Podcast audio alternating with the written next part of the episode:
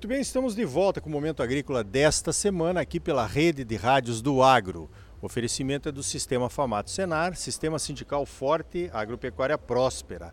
Olha, o Momento Agrícola dessa semana não podia ser diferente, está dedicado ao Famato Embrapa Show, um evento que aconteceu no cenário rural em Cuiabá, mostrando mais de 60 tecnologias da Embrapa prontas para uso nas propriedades rurais que eu tenho certeza que vai colocar muita minhoca na cabeça de muito produtor.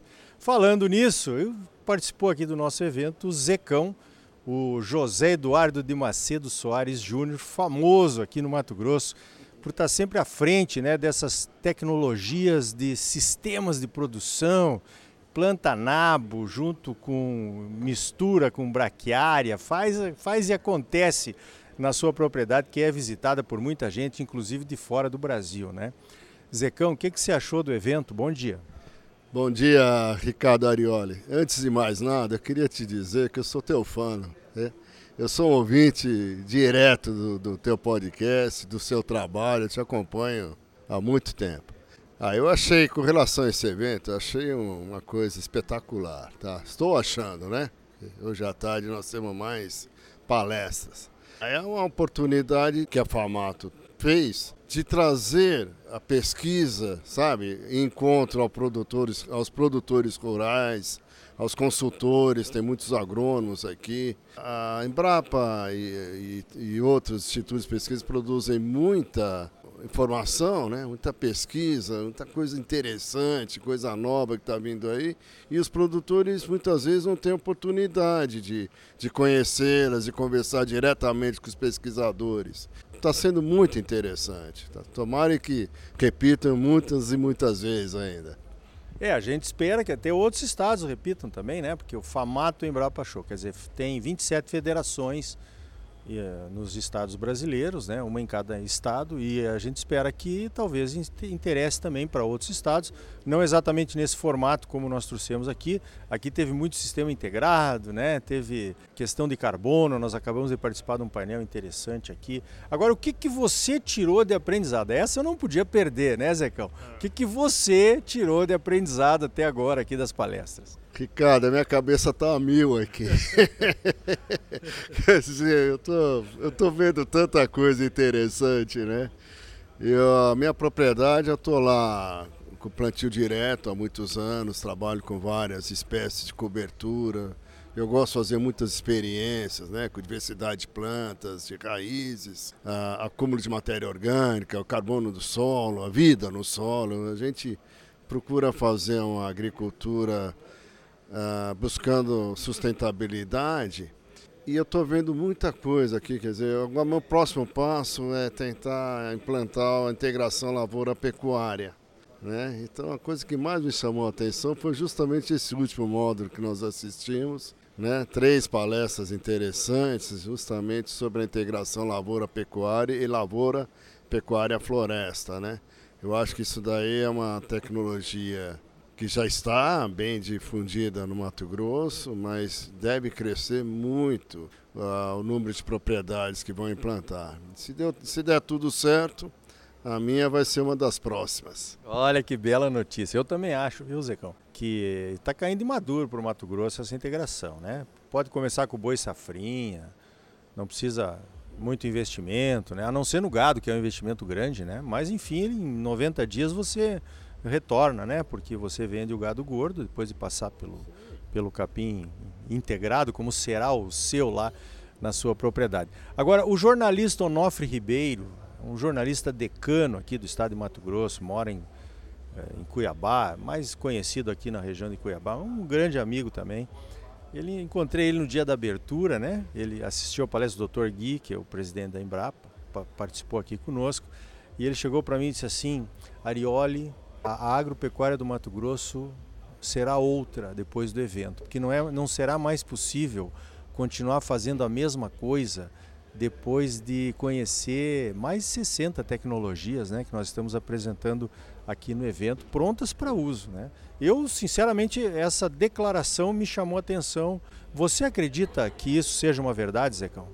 Eu acredito o seguinte, Arioli, que o bom dessa nossa atividade é que nós estamos sempre tendo que melhorar nos processos.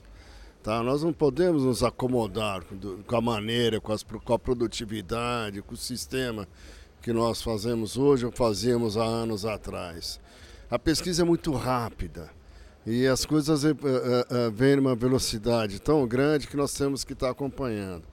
Eu também acredito que esse evento e, e outros semelhantes que, que são os responsáveis justamente para trazer essas novas uh, pesquisas, essas novas ideias para os produtores, para estar sempre avançando, para sempre procurando mais, mais, mais e pensando em diversidade, menores riscos, maior produtividade, né? Uh, maior sustentabilidade. Né? Você viu? Nós falamos tanto hoje sobre a importância do sequestro do carbono no sistema produtivo.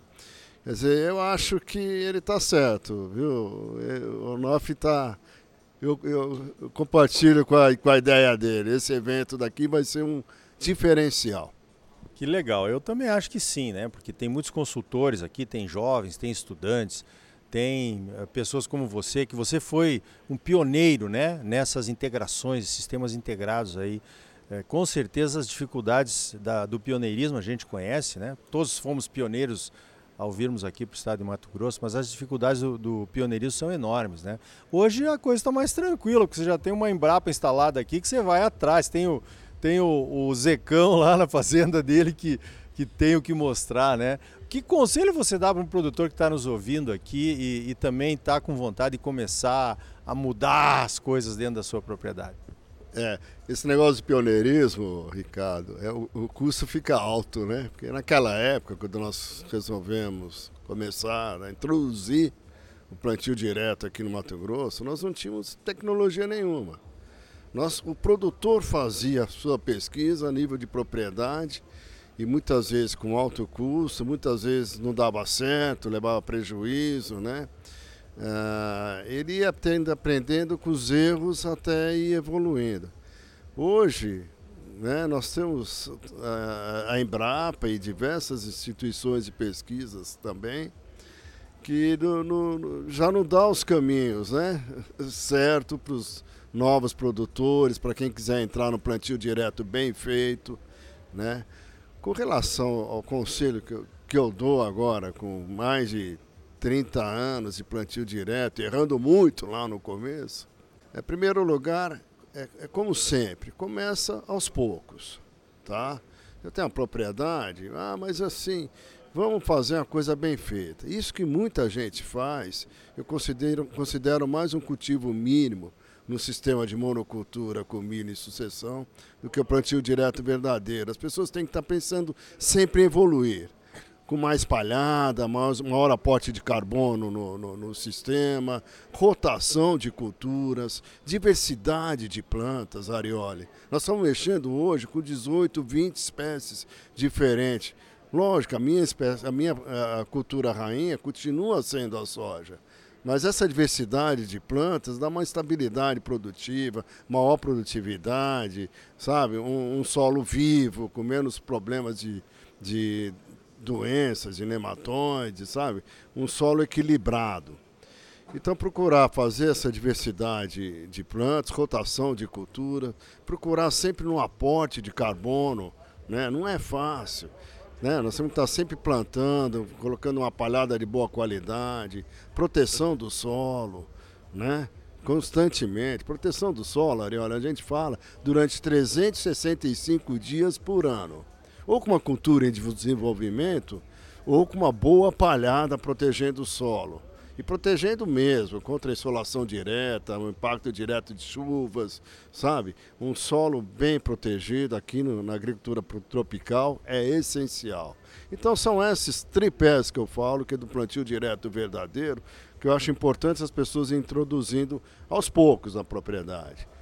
Beleza, olha, quanto conhecimento. Você falou em admiração, eu também te admiro há muito tempo, né? Pelo teu pioneirismo, pela tua coragem, né? E pelo teu investimento, que como você falou aí, pioneiro normalmente paga caro, né? E eu, eu conheço muitos que não acabaram saindo da atividade por conta é, do arrojo, do pioneirismo, que acabou não dando certo. José Eduardo de Macedo Soares Júnior, Zecão. Uma honra ter você aqui no Momento Agrícola. Obrigado por ter participado conosco aqui do evento e obrigado pela tua entrevista aqui para o Momento Agrícola. Ariolio, eu que agradeço, viu? Eu queria muito te encontrar antes também.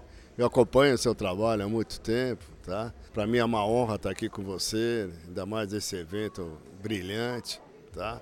Parabéns pelo teu trabalho e vamos em frente aí que esse Mato Grosso aí, realmente a agricultura vai ser outra daqui. Já é uma história de sucesso. Imagina daqui a alguns anos. Um grande abraço.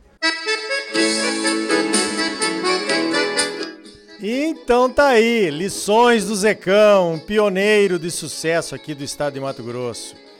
E você, também está tentando se reinventar? Quer mudar? Quer progredir? Pois saiba que as tecnologias da Embrapa já estão disponíveis à sua espera. Então, vamos embora, né?